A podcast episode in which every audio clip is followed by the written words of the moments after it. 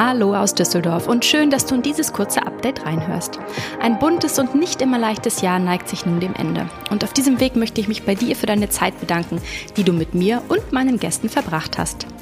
In den vergangenen eineinhalb Jahren, die es diesen Podcast nun schon gibt, ja, da waren es das fleißige Einschalten und wertvolle Feedback von dir und Hörerinnen und Hörern in der ganzen Welt, das mich motiviert hat dazu, genau da weiterzumachen. Dafür danke ich dir und freue mich auf das nächste gemeinsame Jahr.